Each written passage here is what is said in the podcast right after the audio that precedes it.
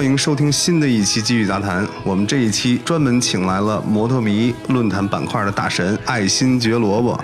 萝卜哥在摩托迷里头真的是大拿呀，咱们把他请过来真的是非常荣幸。这一回，今天我们就专门请教一下关于骑行安全、车辆养护和装备选择相关方面的一些问题。各位摩友，长姿势的时候到了。一如往常，我是三十二，我是阳光，我是萝卜。在咱们正式开始之前，先请爱新觉萝卜大神啊，给大家介绍一下他自己。他得先给自己证明一下，对吧？就为什么他能回答这些特别专业的问题呢？最初接触摩托车应该是在一九七六年，是我一个远房的亲戚，他开了一个三轮的胯子，大家可能知道，就是那种军用胯子。嗯嗯。然后他开车来带我去前门大街兜风，当时还记得就是兜里头有一个那个皮的那个绷布，嗯，他把那绷布绷上，让我在里边待着，因为冬天。后来我记着回来的时候我就露了一个脑袋，然后就吹着回来，后来就发烧了嘛，我记着。对，那是我第一次对摩托车的印象非常深，因为那之前没有各种关于机车的，可能都是那个小竹车或者是小三轮那种小蹬车的印象。嗯，从那个时候我对摩托车建立的印象，那后来岁数大了嘛，就是有自己的经济能力嘛，就买一些车。一直到这些年我搬家之后，嗯，在摇号之前，就我决定把车卖了嘛，然后卖完车才摇号的嘛，就再然后再也摇不上，然后就开始购买车，大概平均一年要买三辆这样的速度。然后安全是不是大神？这个不是在于说你玩多长时间，或者是玩了多少车，有有多少装备，而是安全。我从来没出过事故，一次都没有吗？一次都没有。难得了，嗯，就是所以这个我我我相信，在咱们论坛或者是听众里也有像我这样的人，就是从来没有出过事故的。甚至我街坊一个大叔看见我摩托车，他说你这个是不是双缸的？然后然后是不是四缸？他都能知道。他说我八十年代的时候就开什么黄河的川崎啊，什么 CG 幺二五，甚至你说不上的。我还见过一个，当时他是海员，八十年代的时候从日本带车，自己自己自己带回来，然后开完了再以一个更高的价格卖掉的人，那个真的是。中国就开放以来第一代玩水车的人，而且他们报关，因为他们是海员，所以跟人瞎说，是吧？就是这就是五菱排量，好像那会儿不让超过什么什么排量，嗯，不是幺二五啊，就是可能是什么，他就说这是五零的，其实那都四百什么，就那种 车，就是特别逗。这样的人我都见过，所以也不是说不一定，只有我很安全，我相信有很多的人都开的一直都四平八稳的。也就是说，那种就所谓第一批玩车的都死差不多了，其实这事儿是那真是瞎说，瞎说，真的非常多的人，就是因为我后来问了一下，什么原因？是因为他们当时没有像现在这么多的护具。为什么咱们今天要非要聊这个护具？他们夏天啊是最容易招风的。夏天的时候，你所有汗毛孔都张着，在排汗，然后还湿着。这时候风一顶，就不是风湿啊，就是就是风寒都进到身体里。他们长时间这样之后，他就不能再开车，一开车就疼。这个应该有很多人都都这还真是啊！你说大夏天这样开车，就这么骑车啊，你说这是露着也难受，是捂着也难受。对。就怎么着都不行，但是情愿不是。我就萝卜哥说这事儿，我是有深有体会啊。在北京刚接触摩托车那会儿，骑幺二五，那时候也是除了知道要戴头盔以外，别的什么都不知道。我夏天也是，就就就知道一头盔。夏天也是穿一个那个短裤衩，嗯，就骑摩托车。八九年的嘛，也快三十了。我现在开始隐隐会痛了。到后来，我们九十年代开始玩胯子嘛，就玩胯子。因为像那个那会儿的机车，我们购买机车，有一次我凑够了四万块钱，我就说我是买机车还是买一辆奥拓。那个时候哪儿卖的？就是一个叫为您服务报的。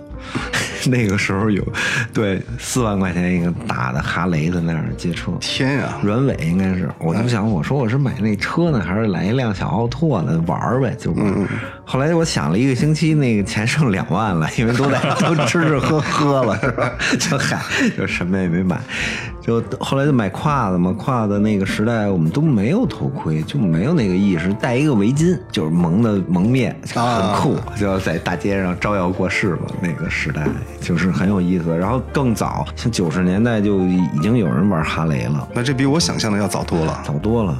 嗯，那个时候应该没有那个大猫店，那个大猫店的故事也也可以有机会说说，的跟风火轮有关，它的成因，包括晚东嘛，就是我一个朋友的哥们儿，那个是，所以他怎么成立的大猫店，然后怎么后来又卖掉，现在成了现在的风火轮，这儿有一个非常励志的故事，也是有一个历史渊源的。哎对这个以后您有时间的话，专门给我们讲讲。是其实好多故事我们都特别想听。是，然后那个这些年因为那个摇号嘛，所以导致了一些很多的呃人就开始转向这个摩托车。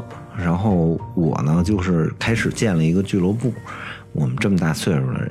但是可能一些原因吧，就是我不太想这接触，但是我发觉更年轻的人就更有活力嘛，大家能聊到一块儿，也愿意玩儿，他也没有什么家庭拖累，就说跑山就即兴的就走了。后来就川崎嘛，他一俱乐部，我在那里做技术支持，因为这个安全的问题永远是一个值得说的事情。包括到后来，一个孩子他偷偷小窗跟我说，说开始我觉得你特别啰嗦，每天都得跟我们说，说他有一次出去，终于他遇见了一个真实的事情。他去兰州玩儿，都是特狠的孩子，就直接开车就跑掉那么远。说半路上碰见一个宝马，嗯，疲劳驾驶，然后就那天没穿裤子，就是没有穿那种骑行裤子，嗯，一下刮的隔离带，然后双腿也骨折了。哎呦，他就说说，我终于知道你为什么当时每天都在跟我们聊装备，装备是非常重要。他说，所以我现在不管去哪儿，都是一身装备，就穿的都非常重装，都是。所以他就是认为，终于他知道了一个装备的重要性。后来还有一个对，还有一个女子的一个车友会，我也在做技术支持，然后做那个私教嘛，教了非常多的这样的孩子掌握一个安全的摩托车的技巧。嗯，包括我现在挺好的一徒弟，他是大兴人嘛，那孩子有一次他就是他也是属于唯 ABS 论者，啊买了一个小忍有 ABS 嘛，结果很不幸路过了一个那个冬天，路过了一个洗车房，简易洗车房。流出的水不结成了冰面冰冰面了，他 ABS 已经出来了，但是还是飞出去了，连车带人摔坏了嘛，然后找那个那个洗车房索赔，都上法院了。所以这个事情证明就是一个 ABS 没用，知道吧？就是没有用。哎，这正好啊，嗯，我们这收集的一些就是新手通常都会问的，甚至有些包括我们自己也不是很明白的。正好头一个问题啊，就是说关于摩托车刹车这个众说纷纭哈。你看现在有 ABS 和和没有 ABS 的，嗯，没有 ABS 的情况下，有的说前七后三，是吧？嗯，前刹是七，后刹是三，有的说五五，还有的说是这个前三后七，这个玩意儿究竟是应该怎么刹呀？关于刹车这前七后三吧，很多人就是认为它是 使三成力，实际不是。因为前面那个由于构造，甚至是过去的车后边有鼓刹，它的效能只是占总体刹车的三成在后刹里头，也就是说它真正刹车还是靠前刹的，不是靠后刹。那么前刹产生的效能是七成。啊，你是这个意思这个意思不是说你使七成力，你知道吧？就是也就是说你后边踩死了，它也是三成的那个效能，只能啊，是说它是就是车设计的初衷，它就是这么设计。对，这么设计。那么后后轮的刹车，无论是鼓刹也好，还是真正变成碟刹，它也是起到三成的力道，即便到现在也是吗？都是原来刹不住。这也就是咱们为什么就我能理解了，就为为什么咱们前车轮的那个刹车盘它大，对，后刹车盘它小。哦，对对对对对，是这样是这样。而且后刹也只是摆，前刹如果捏捏不好是容易栽出去的。但是真正刹车还是靠前刹的。现在有了 ABS 嗯啊，我有 ABS，我就玩命踩啊，我这玩命刹，怎么着都行。就但是刚才您也说了，这碰见这地穿甲这种情况可能也够呛。嗯，那在通常的情况下，就是咱不说那种极端的冬天啊，就通常情况，比方说大夏天，嗯，ABS 它是不是能够保证绝对的安全呢？是这样的，以前你看我们都是从那个没有 ABS 的阶段路过的，过去的车都没有，甚至过去化油器咱们熟知的那么多的车就不用举例子了吧？对，都没有 ABS，都没死嘛，不是？所以我们掌握了联动刹车的这样的技巧，就点刹前后一起点刹，其实它就是模仿 ABS。那么真正的 ABS 呢，它是延长刹车距离的。嗯，那点嘛，一点一点点，不无一些复杂的路况，它能让你那个车身不会摆动和侧翻什么的。那么 ABS 另外一个名词都叫电子辅助系统，大家可以从名词上看到辅助。那么真正的重要的是谁呢？就是你的人，就是你的技术，你的驾驶技术。如果驾驶技术不是特别高的话，就希望大家能利用一些业余时间去车场练一练。现在已经不像过去了，非常多的练习的机会和场地。嗯。电子辅助不光只有 ABS，还有防侧滑的，还有那个循迹系统等等，这一切它都是一个辅起到辅助的作用。像一些高配的一些进口车，它里边都带一些这样的电子辅助系统，让这个人甚至新手可以接触到更大排，就排量更大的车，让你变得更容易驾驭。包括像川崎车，它的一些 Z 系的起步都是感我感觉就是。故意压制了一下那个油门，它就是让你起步很平缓。它是因为有一个滑动离合技术嘛，啊，但是我不太喜欢，我我喜欢发动机制动，就是那种感觉，就是很战斗的那种感觉嘛。所以 ABS 如果有是非常好的事情，对新手针对可以用到 ABS，就是它起效果的一些地面是非常有用的。那么如果没有，也希望大家能掌握这一门基本的技术，就是你能刹住车。假如说说我。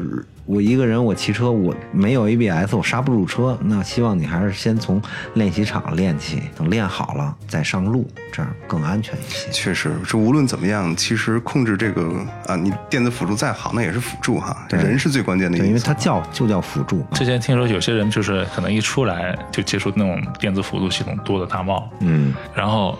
你再让他骑一个像咱们的国产车，其实现在配置上还是比较低的。对，你让他去骑这个，他可能都不会骑，都不敢骑，觉得这太破了，这车是吧？但是可能对于我来讲，什么车都可以，无所谓。就是什么车都可以？你比如说，我还开过一个叫嗯自由 Today 这种车去跑山，嗯，那个跑山真是太恐怖了。他上山的时候只能开二十迈，油门到底。但是那我也能忍受，因为我们也不是搞竞技，竞技应该去去赛道里练嘛。然后下山的时候你要拧到底，它超过它的限速五十五，它可能到六七十，但是也能接受那个车，反正就快散架了。但是。就也能玩，它就不存在一个，我认为这个就跟 ABS 什么就没关系，就是你开心，就是大家开心，在安全的一定的情况下，让这个车发挥它的效能，效能，而且安全的回家。您说如何让大家就是培养起这种主动的安全意识呢？就比方说，呃，雨天是吧？马路上骑行，通常市区这种的，除了遵守交通规则，还能做什么呢？应该是你这说的非常好。一般就是遵守交规的话呢，可以避免九成以上的事故，这是肯绝对的。九成以上，对九成以上的事故，那基本上避免了百绝对的这个这个。不，还有一些意外情况，比如逆行的电动，对吧？这就属于九成之外的，对吧？因为他不遵守嘛。这就需要你眼睛了。对，就国外有一个一个那个骑行的一教练就说过一句话，说真正的刹车其实也不是前刹，这他说就是你的眼睛，就是人。他说你是干什么吃的？就是他的意思。预判特别对，预判力就是你是干什么的呀？就是你全指着刹车，然后眼睛盯着前表盘，不看路吗？你 是吧？所以就是，然后像冬天骑行，可能就需要换个胎。正经的好胎，嗯，不要太滑的，有道理。对，然后开慢一点然后雨天也开慢一点一般我下雨赶上，我是不下雨出门我是比较爱车那种人，我下雨是不出门的。嗯，刮风我也不出门 所以就是然后大太阳太晒也不出门我老觉得会不会油箱晒炸了，就是我的那种 就是那种想法特别怪，所以反正就是我我比较挑。那么下雨。赶上了，我都不超过四十迈。我发现超过四十迈的时候，这个车就容易侧滑。我不想演杂技，因为这个是街道。那么在国外呢，它分了一个危险等级，最安全的其实是赛道是最安全，就是你无论压弯啊、什么漂移啊哦，，因为它是个封闭的环境，封闭环境没有人，两边轮胎你怎么撞啊？第二个环境仅次于它的就是山道，山道因为并不是咱们光爱跑山，就国外的人啊什么的都爱跑山，什么秋名山、车神、贺兰山道对对对，就各种他们也爱跑山道是相对安全的，因为大家都经着一份心，包括甚至国外更安全，因为他们都守规矩嘛。对，我觉得中国反而山道是最不安全的。，但是它这个就是仅次于这个就是排位。第二个最不安全的就是城市的道路，它的不可预见性是非常多的。为什么咱们很多车友都说主路比辅路安全？他说的就是这种不可预见性。对对对，虽然我不建议上主路，主主路真的很危险。还有就经常我在论坛看一些晚上在主路上回家的这这些车友，我真是很替他们担心。我晚上从来不上这种可以上摩托的主路，就太危险。因为你可能你要是晚上开过车就知道，真的看不见。有比如灯重叠什么的，你 会以为那是汽车。晚上是很危险的，建议不要上主路，太快了车速。就好多刚骑摩托车的新手啊，可能还没机会，或者是还没这个胆量啊，上高速。嗯，那很多快速路啊、高速啊，如果说一定要上的话，那从您这个安全等级划分的话，因为它也是封闭道路嘛，对就是相对来说肯定要比国道安全，就不可预见性要低一些。对。如果说一定要上高速的话，那么有什么一些行为原则，就是能够确保高速骑士安全的？一个是他不疲劳驾驶，首先这是最重要的，就是他一个饱满的精神状态。第二个就是前面有一个高手带着他，并且教过他一些急刹、急刹，就是遇见紧急情况的处理方式。嗯，这样基本上就可以上一次，或者是慢慢的就熟悉。因为快了之后，人的视线是变窄，对，会变窄的。我我开快过一次，那眼前就是一尺宽，两边景物全都是模糊的，所以这是很危险的一件事情。这个这个叫什么隧道效应？对，啊，好像是叫这个。对，就是人体这是一个 bug，这是没法那个逾越的嘛。包括人的那个 SR 反应，就本能反应嘛，嗯，就都要克服一下。就是你学车的时候，这个都可以刻意练的。就包括没有 ABS 的情况下，你不是时刻都会启动这个，你要练一些联动，会一些联动刹车，这样对自己骑行也有帮助。联动刹车的情况下，就是大家知道了，就是后面后刹实际上也就发挥了三成力。对，效能输出效能是三成。那应该具体操作起来应该是怎么操作呢？首先就用眼睛看啊，嗯，就是没有任何时间是你预想不到的事情。其实现在的北京，你什么都应该预料得到，包括右转会突然出现一个逆行的电动，在路口停着一个大车，你稍微探一个头。我有一次就是，我我就不太相信他没有人，一个大车嘛，你往右拐嘛，我就先探一头，呜，过去一电动逆行，我如果不看。就顶上了，所以所以所有的事情都是预判力，就是你稍微照顾一下，包括路过一些路口、院院门口，它都会有你意想不到的事情会出现。首先你就得判断，哪怕它不会发生，你也得觉得它会发生。对，当当它有车出来，等于就是说，一定要集中注意力，而且要要有这个敬畏心哈。对，嗯唯慢不破嘛，你快了什么都可能发生。城市骑行就是充满危险，嗯，太刺激了。对，太刺激了，对，简直是太刺激了。那咱再聊聊这个护具的事儿哈。这些年我就眼瞅着它这个装备选择，无论是国产的还是进口的，嗯，越来越多，对各种各样的型号，什么价格都有，挑花眼了。它凡是这个护具上有 CE 标志的，那它就是一个合格的产品。那么我们购买装备的时候，只是认为它是有 CE 认证的就可以了，它是一个合格的产品。那么有的一些产品不太合格，比如说它摔一次，这个护具就裂了，膝盖就裂了，这个就属于一种，就有点像什么，比如说日本车，它就是前面烂了，说是吸能，是吧？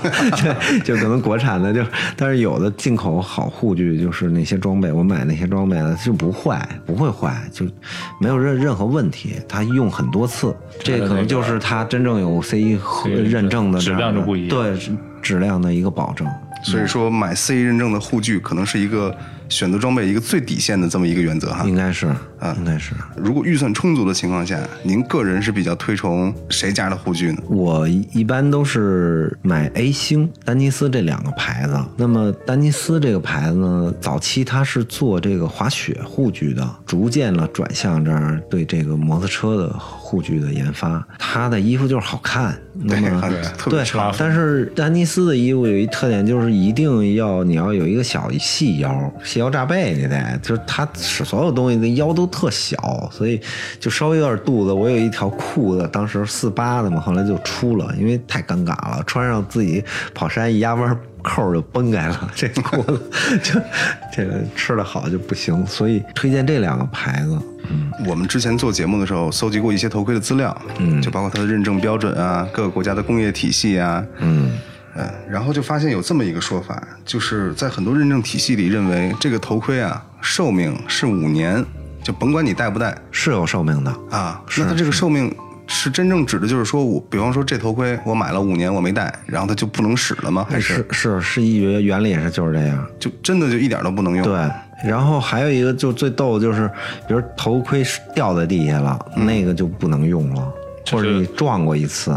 撞过一次我能理解，就比如说我我我头盔放桌子上，咣当咣当，或者是我骑车休息的时候把车把头盔放在后座上，然后掉下来。那个原理就说就是不能用了，但是我我反正不这么糟践东西，就是我磕一回我我还会用，但是真正的就是严格的来讲就是。掉在地下的就要换掉，它对整体的安全性就可能造成一些对，因为你撞的时候不知道哪儿差那么一口，可能就造成一个大损伤，对吧？因为问题是这样，就是真正的护具，为什么你发现都是护背这比较多？嗯，是因为首先它比赛 GP 产生的这种护具嘛，一点点的，然后。逐渐民用嘛，因为民用你要压弯嘛，所以就弄得就特奇怪。首先，这个护具所有的都不舒服，舒适性比较差。所有的安全，因为它要和你的身体融为一体，和所有的关节一碰的东西，所以越包紧感的是越安全的。哦，那种像睡衣一样舒服的东西是不是护具？只要是护具，大家可以发现，就头盔特难受，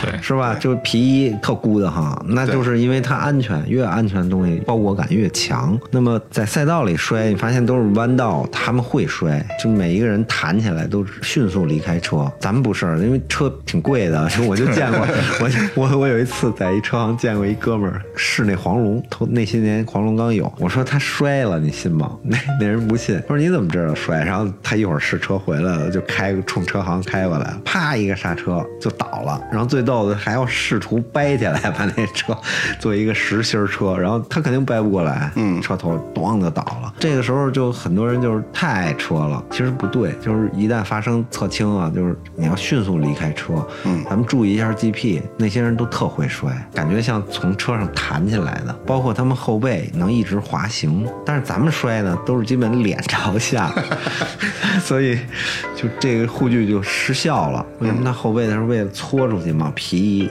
然后包括护具在后背这样搓，他们会摔。咱们的位置又又高，然后可能就特别奇怪的摔法，都是都是往前趴下去，所以就要求我们对安全和护具要更严格一点。就如果真是在呃，如果真是在遇到那种极端的那种危险情况下，一定要果断的把车扔掉。对，要人车要以迅速就不要再去啊，因为这车贵是吧？对，舍不得车。对，这车贵没人命贵是吧？对，你说这个我就想起来，我发现我购买的大部分的护具啊，呃，基本是没有带背板的，背板都是需要单独购买。对，但他都他都留了一个预留槽在后头，你可以塞进去买一个啊，有道理，确实有道理。因为民用可能摔不着什么后背啊，对都是摔脸去了。对，对，有道理。但是我觉得背板有用，因为我是我摔车那回，嗯，就是前空翻嘛，然后背着地。那那那你这太特殊我觉得我。没有背板的话，估计也够呛。所以他如果预留的话，最好都装上。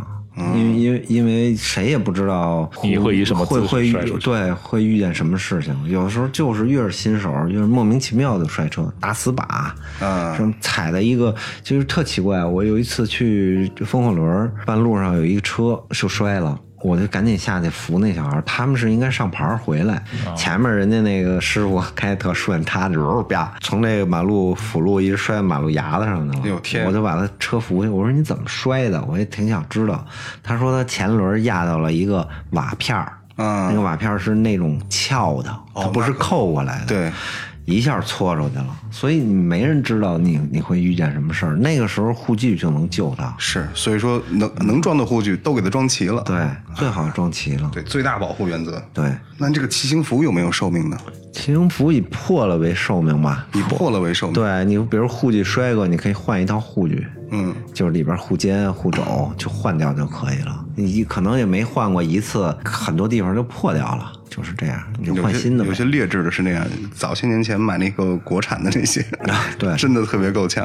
对，洗一回用一用，很多这个网眼儿那东西就破了，真的不行。首先，咱们就是祝祝愿这个祖国强大嘛，祝愿国企能越来越好嘛，产品。但是我从来不买这些东西，因为 对，因为没有生命保证，而且浪费钱。确实是对，但我但我觉得就是你说那车服啊，它的那个不是现在很多车服防水吗？嗯，我觉得它这个防水应该是有那个有效期的吧？对，防防水不能下洗衣机揉嘛，就轻轻擦，就是按说洗都不不不让洗，就刷子什么的。这正好还想问这个问题呢，嗯，就是很多啊，大家看那个就是骑行服上面的洗衣标志，嗯，带涂层防水那种的，往往是最麻烦的，对又不能干洗，也不能扔洗衣机，水温也不能高，然后我也不知道能不能放洗衣粉，这这就很尴尬。那这玩意儿究竟应该怎么洗啊？一般都是内衬干洗，嗯就是咱可能过去都洗过领子，能拆下来的就拆下来，那个能洗。那么外边就是擦擦，脏了就脏了，然后它坏了就扔了，就就买新的。那如果特别脏怎么办？特别脏就买新的就行了。哎呀，好家伙，那太废了，那这个。哎，玩车就是这样嘛，嗯，那我能理解为什么我那件车服下雨的时候不顶事儿了，全给我全给我用刷子刷没了。对，我当时我就想，你跟我我问你骑行服怎么洗，你说放在地上拿洗衣粉水刷，对。我就想，他们把涂层不都刷没了吗？你蹭来蹭去的，像我有两个下款，一个是都是全一身的嘛，一个 A 星的下款，一个那个丹尼斯的，嗯，那个都是扔在地下刷，不存在涂层，嗯，然后它一小眼儿里北京脏嘛，好多土。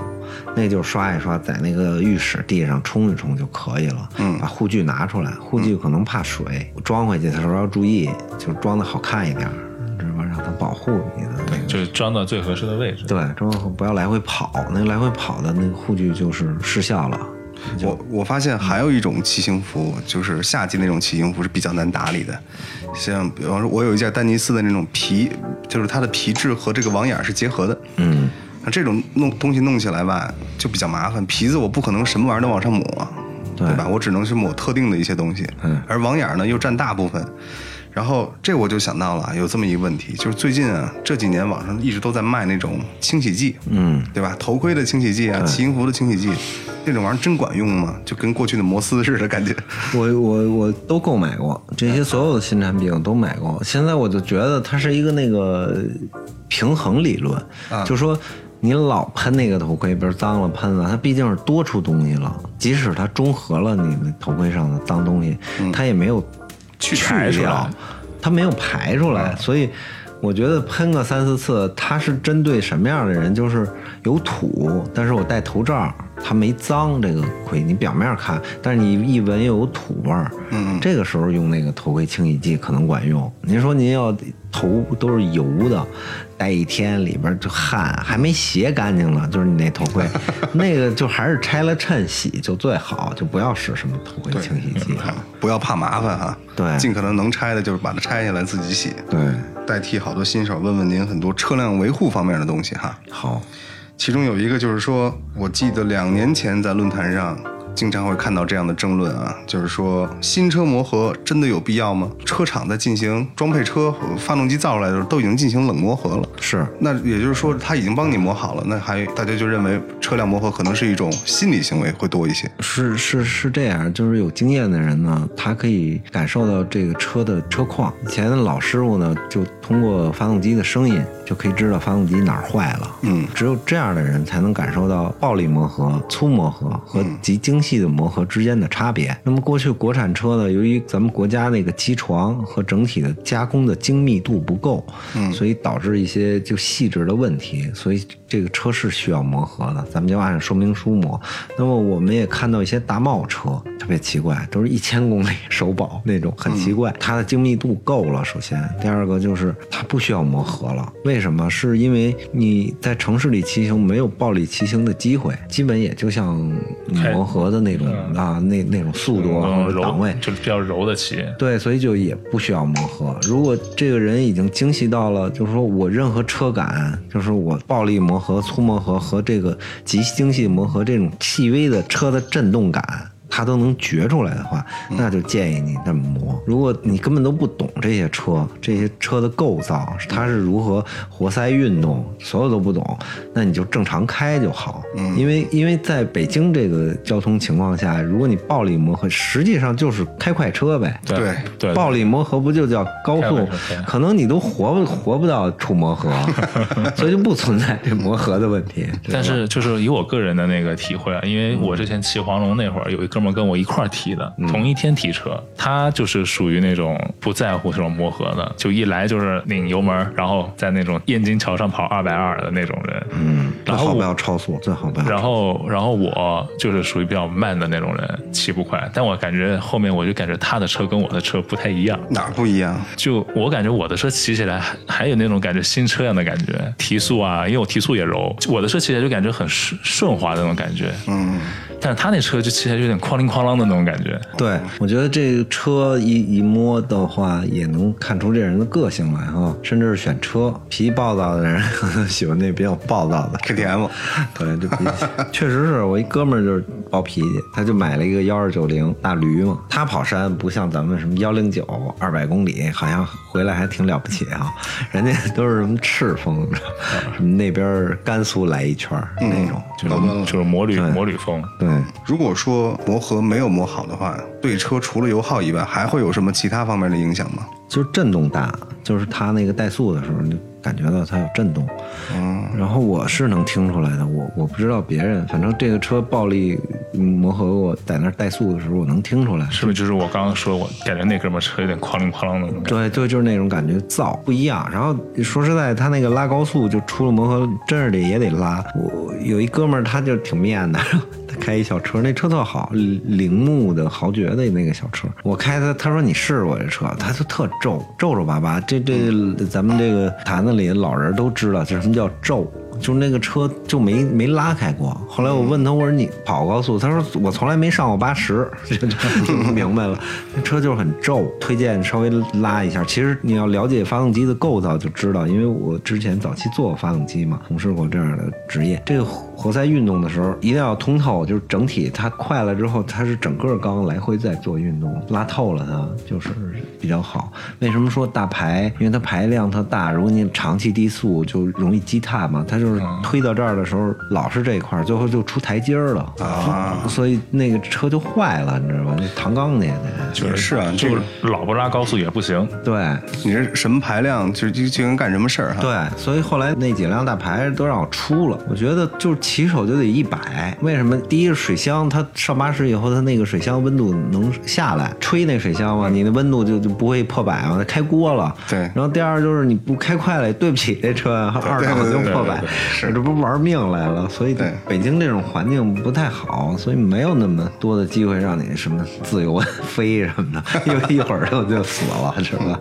哎，咱说起这个车的磨合啊，就得谈谈这机油了。这个通常咱都知道啊，买机油的时候，什么矿物质啊、半合成啊、全合成啊，什么这这些机油，这好多新手看的云里雾里的。嗯。就三种机油，哪种会比较好呢？一般早期像我们买那个合资的车呢，有磨合的情况，就严格按照它说明书来，比如用矿物油，可能磨的大点儿，就这种细微的差别。嗯，说你换了全合成磨的细一点儿，在这个磨合期内，或者是磨合期内换矿物油，这个差别根本就没人知道，完全是一种感觉。这种感觉是每个人的，就是每个人感觉都不一样。比如说我我我全程都用全合成，从一百公公里就开始磨，磨出去还用更好的全合成。然后我跟你说，这个用前一千是用矿物磨的，你根本就不知道，没有人能知道说这个车车感是哪个是，就没有意义这种事儿，你知道吧？就是每个人感受不一样，他觉得可能前期好像是矿物油里边就跟磨砂膏似的，啊，我磨的好像更好，之后我就全合成，它就紫密了。我觉得这种精密度，这人就差不多就得了，知道吧？它完全是根据车况来。你比如你这个车是非常好的进口车，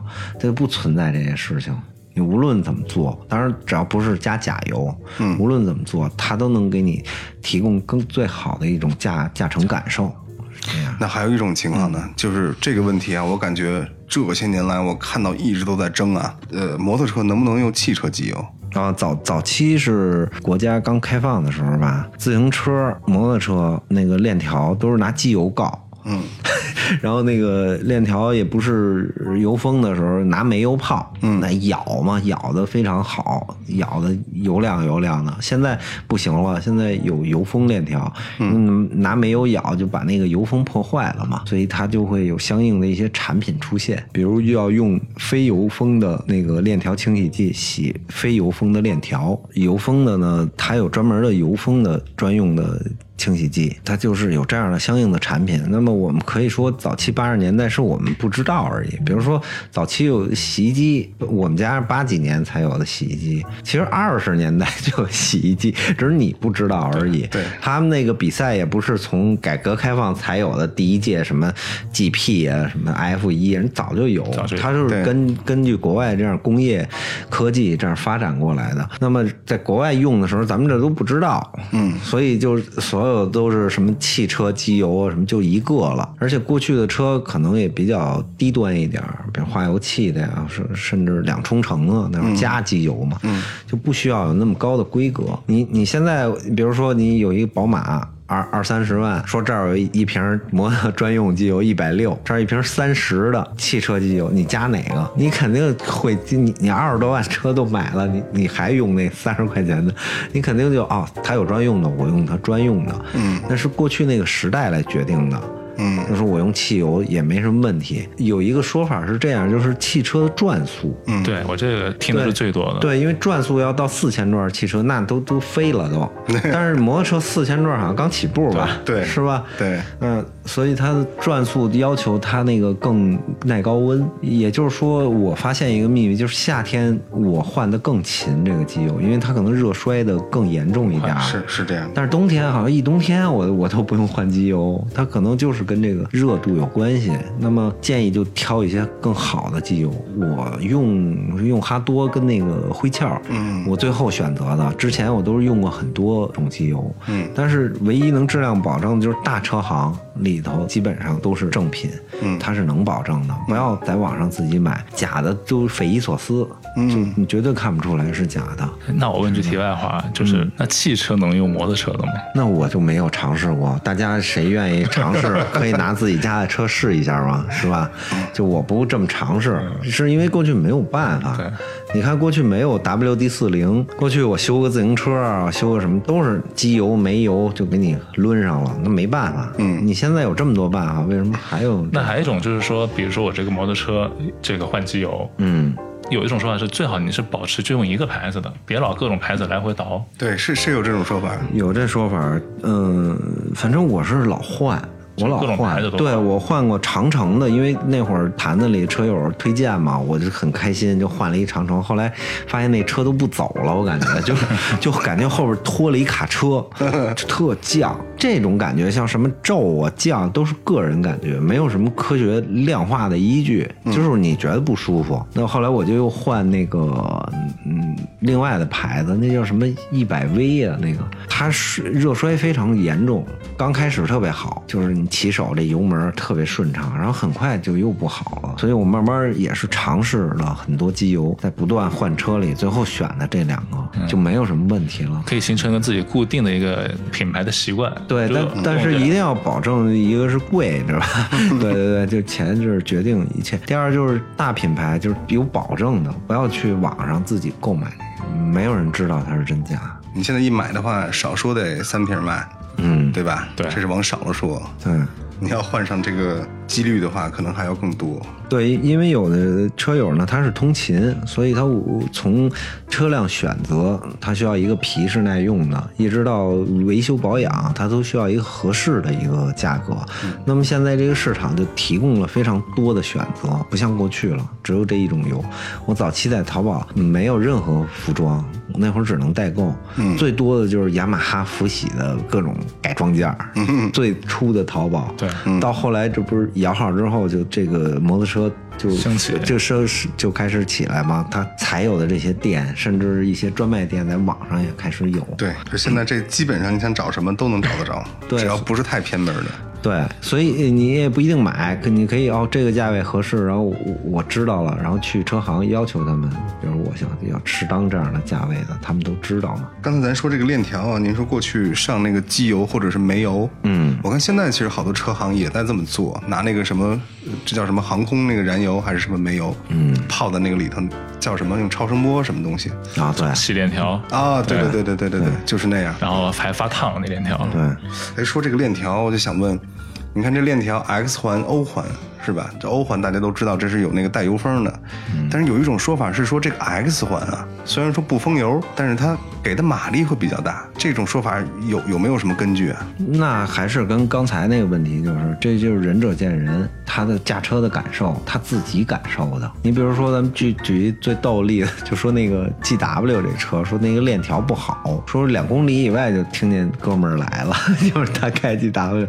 但是人家有的人就没有这感觉，而且我我确实有的朋友开这车也没声儿啊。就是没明白为什么，就他那个就咣咣咣，就可能有一批人是这样，然后那一批人就没事儿。我觉得这完全不能根据这个车来，就是完全是人的问题，包括他保养，他去什么样的环境来驾车，嗯，他对车的这样的一个态度，就所有综合因素，甚至他就中奖了，就是这车有问题，别人把把都没有，有这样的人就很怪，是，所以没有一定的这样的标准。那。就是油封链条跟非油封链条相比，应该是还是油封要更是不是更高端一点？对，有点像 ABS，就是随着科技的发展嘛，它就现在发明了这个，它是润滑作用嘛，润滑作用更强。对，它每一个齿结合的时候，它更强，能力更强。过去得靠告油，过去自行车就是那黄油都抹上就走了，就能或者拿个一字改锥粘点然后往上。对，就过去就是那样，就因为现在有科技了，就享受科技呗，是吧？就不要。但是有些人还是追求那种。原始感，复古是吧？然后还装那个 X 的链条，就是链条啊，什么这个这都可以换啊。你说这换好的换次的，会有对性能有那个特别大的影响吗？这又是个人感受，而且。以前是这个轮胎的问题吧，就是我都是要有比较的，比如像我那辆维斯巴，就是之前它那个轮胎我就不知道是什么牌子，非常差，我就觉得有点滑，嗯，但是它刹车比这个国产踏板要强多了，嗯，就是非常正，捏这后刹才不会跑偏，嗯，哎，这还不错。但是我换完这个米其林的之后，发现啊有刹车了，我 就是那种感觉啊有刹车了。它本来后边就鼓刹，所以还是要有条件要尽量换一些就是原规格的，你不要变规格，变规格车检过不去了。就原规格更好，它它让你的性能得以提升。那么作为一个车来讲，合资车和这个进口车，那么进口车改的那种空间特别小。基本上原厂配置就不错，对它基本都是装饰性改装了，就很少有比如加个护更好的。像我那套从 Z 一千代购的那个八千多，嗯，就没有点价，就就是对发动机这一块儿的就八千多块钱，嗯，它就是好看更合理，就是它不吱吱叉叉的那种那样的改装，它材料更好，材料更更好。它就是装饰性了，装饰性，对它没有什么。你说我我改过胎，我没改，它登录谱的就够了，就就什么我什么都没改过。然后你不能改太多，改太多这个排气什么的年检都是问题，你知道吧？建议就不要改。KTM 现在有了，就是它针对加天蝎排气改这个那个行车电脑里的一个码儿，它是加一个加一条程序，这样它对动力是有提升的。那么如果你不改动这 ECU，纯排气，纯排气的话，就是为了声音，声音没有任何可能有一点儿，就有这个有一点儿，又是大家仁者见仁的事儿，就是他觉得。得它提升了，嗯那是他的事儿。嗯，就没有就这个是科学理论的话，就是你必须得改那个码儿。就 KDM 能做到有一款，这也是他们售后的一个重要的一个销售的一个方式，就通过改你的里边的。国外不就这么卖东西吗？苹果，然后卖完发现所有东西再花钱买，对 这是他们国外营销的一个思路吧，就是这样对吧。对你想要更好的，那就再花钱，感觉受骗了是吧？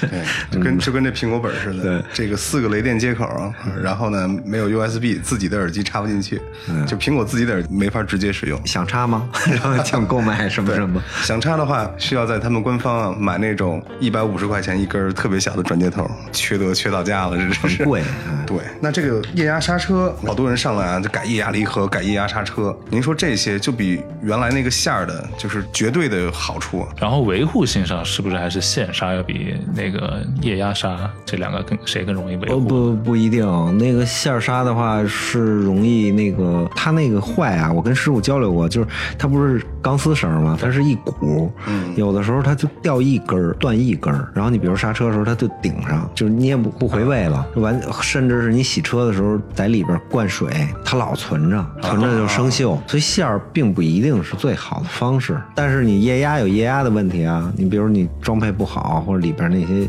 装的那些刹车油没有抽空气或者水多了，它天然有吸附水的这样的特性，那个刹车油，嗯，这刹不住了，这都有可能。就是所以这个车况改装是一个双刃剑，一定要慎重，要找到适合它的改装，要找到这个改装是非常匹配完美的，就是它没有问题。另外是一定要找到一个好师傅帮你做这个事情。这个线刹就是您说可能会积水，那比如说它是不是到冬天冻住了？冻上有冻上的，就是比如洗完车，它直接就冻上了，它得推到屋里化开。因为之前我是没有碰到过，就是刹车这种线刹动嘛。原来有个踏板，它是那个油门线冻住了，冬天骑车骑着骑着，油门定在那儿了。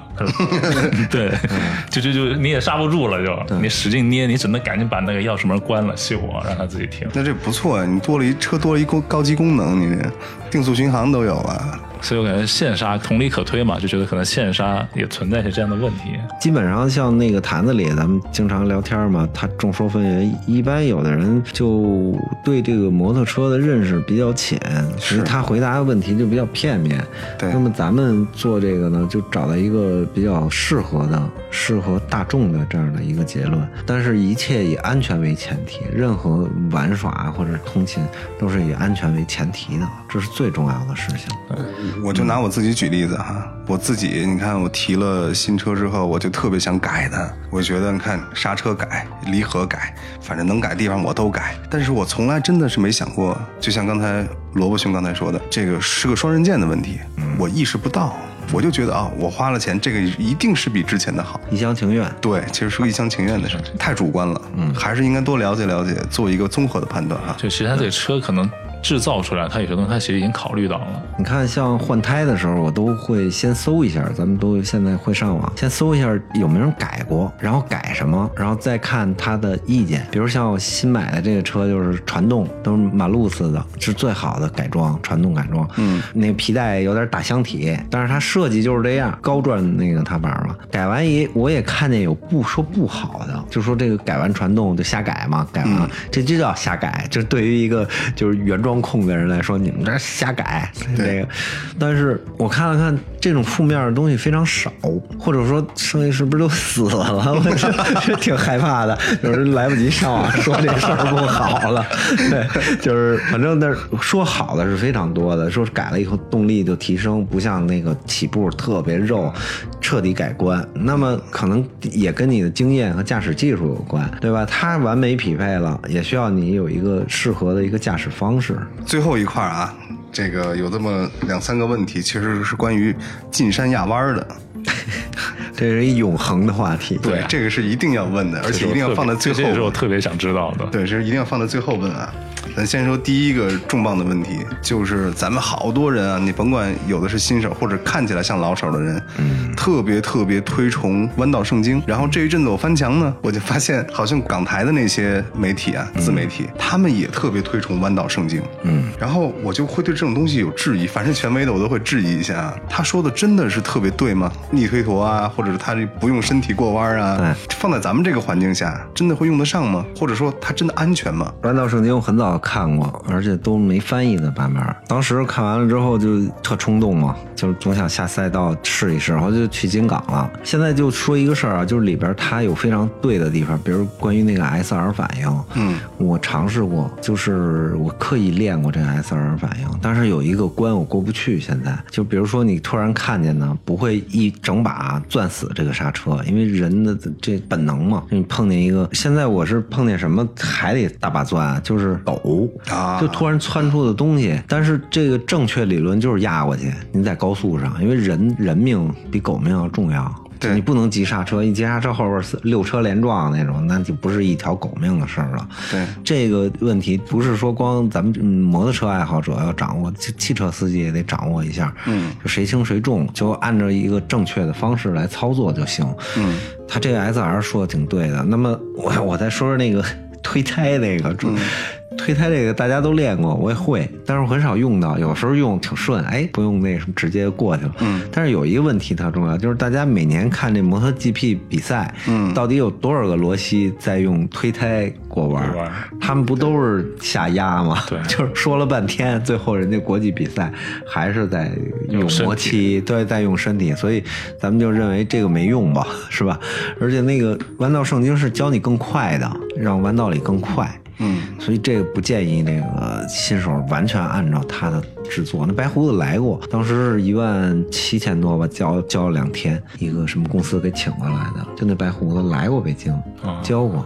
他是那个加州超级摩托车学校，对他这个又是那种驾乘感受，有的人喜欢这个，就让他去玩我觉得这个就是这个社会就是允许不同的声音，是吧？但是我特别推荐一个日本的一个视频，这个原来在土豆什么都有，嗯，那个人不干别的，弄一 CB 幺二零零就教刹车，在四十迈的情况下踩后刹什么样，就是你没见过，你刹过吗？一个新手，你知道你开六十的时候前面有人，你急刹车前刹。只刹前刹，联动刹车，只踩后刹，什么样吗？你从来没经历过，他就教你，特别好。比如说你光踩后刹，啪摆，但是你把。把正把就不至于摔，就各种情况，嗯，各种速度下的刹车，那个视频我倒是推荐大家新手看一看。我觉得这个要比弯道圣经更实用哈，更实用，而且它是偏向安全这块的。对，哎，它用的范围广，对，不管你跑山也好，还是室那个室内骑行也好，对，这刹车你都避不开的。而且他们那个他们那个学学本不也是几种本吗？就是你能扶起那车，就是考相应的那个，就是这这挺实用的。就是说你你连车都扶不起来。你开它干什么呀？哼有道理，有道理。好多人不推荐这个新手进山，对吧？我记得咱私下聊过，您也是不太推荐。对。那可是那新手不进山，那不能永远不进去吧？那什么情况下可以进去试一试呢？找有经验的车手带着，带着就可以进山，因为山里确实很好玩。但是我就带这些朋友，我们一一块去玩了。你如果是大家都比较熟的话，就没法看景致了，因为大家都在看路，揉揉揉。对对对。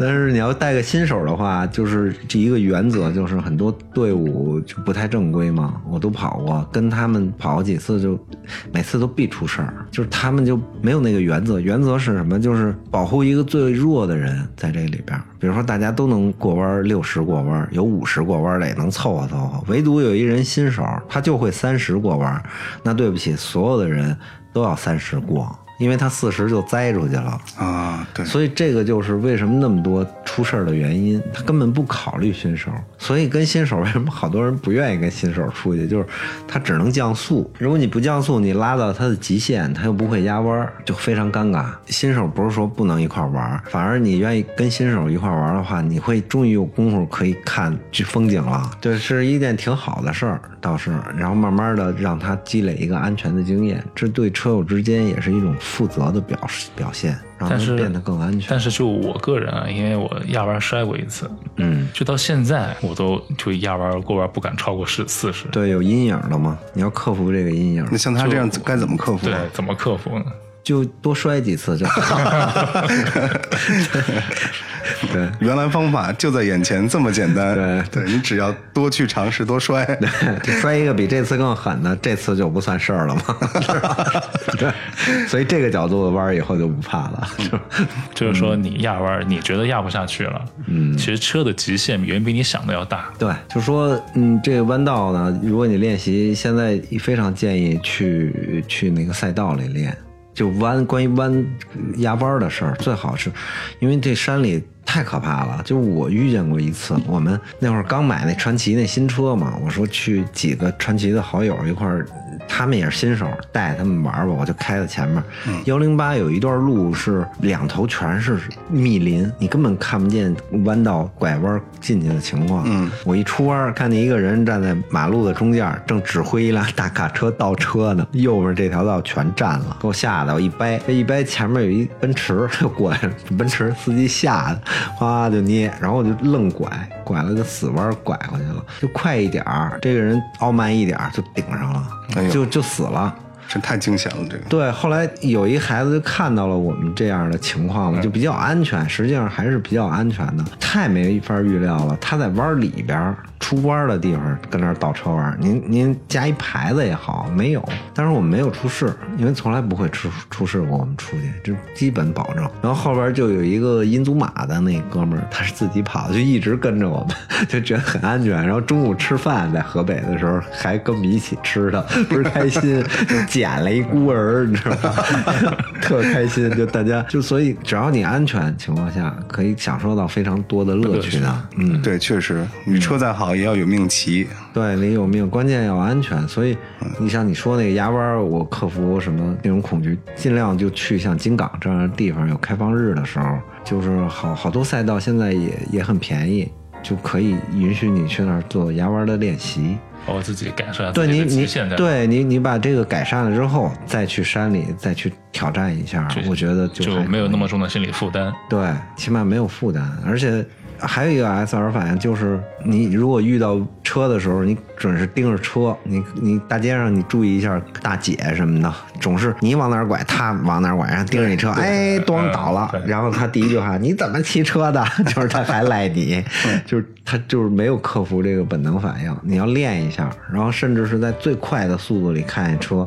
不要撞那个车，要从缝儿溜过去，就这个都得练。你在弯道里的时候，你的眼睛看向哪儿，你就会走向哪儿。是这样的，确实是这样的，而且就是很危险的。就你看一个别处，可能都不到一秒，那车把已经就过去了。所以这都是靠练习得到的那个什么，就是你在这块儿用多少功，你就决定。你如果你只通勤，就建议不要去什么做那些危险的动作。不是说不能跑山，三五好友周末玩一玩，嗯，就去压就就去压马路就好，不要超过那个规定的速度，对就就完了。大家看看景儿，要不你开那么快，你哪有功夫看风景啊？对对确实是这样。对，然后那会儿就是跑妙峰山嘛，咣跑下去，然后聊压弯 都不认识，然后吃饭咣一下。后来有一次，我终于慢慢的。走过一回妙峰山，发现还有一个白房子边上，我说还挺好看。然后一问，都盖了好多年了，说这之前都没见过，就是没有时间看风景。对后来我发现真的挺美，那个跑山确实对一个成天在这个城市里埋头工作的人，真的是一个很好的放松方式，但是一定要慢一点儿。最好是安安全全去，安安全全回。对不有一句话吗？就是牛逼的不是你骑多快，是你骑多久。对对，就是这个意思。希希望大家能骑得更久嘛。哎这样，那咱们今天这期时间也差不多了。嗯，呃，这回请萝卜兄跟大家交流了好多，哎，都是满满的干货。对，都是干货。然后希望萝卜兄以后能常来做客，做我们的长期嘉宾。好的，也让咱们的摩友在这个安全骑行这各个方面吧，多多提升一下自己。嗯，因为毕竟咱们现在真的新手太多了。好，那这期咱们先这样，再见。再见。拜拜。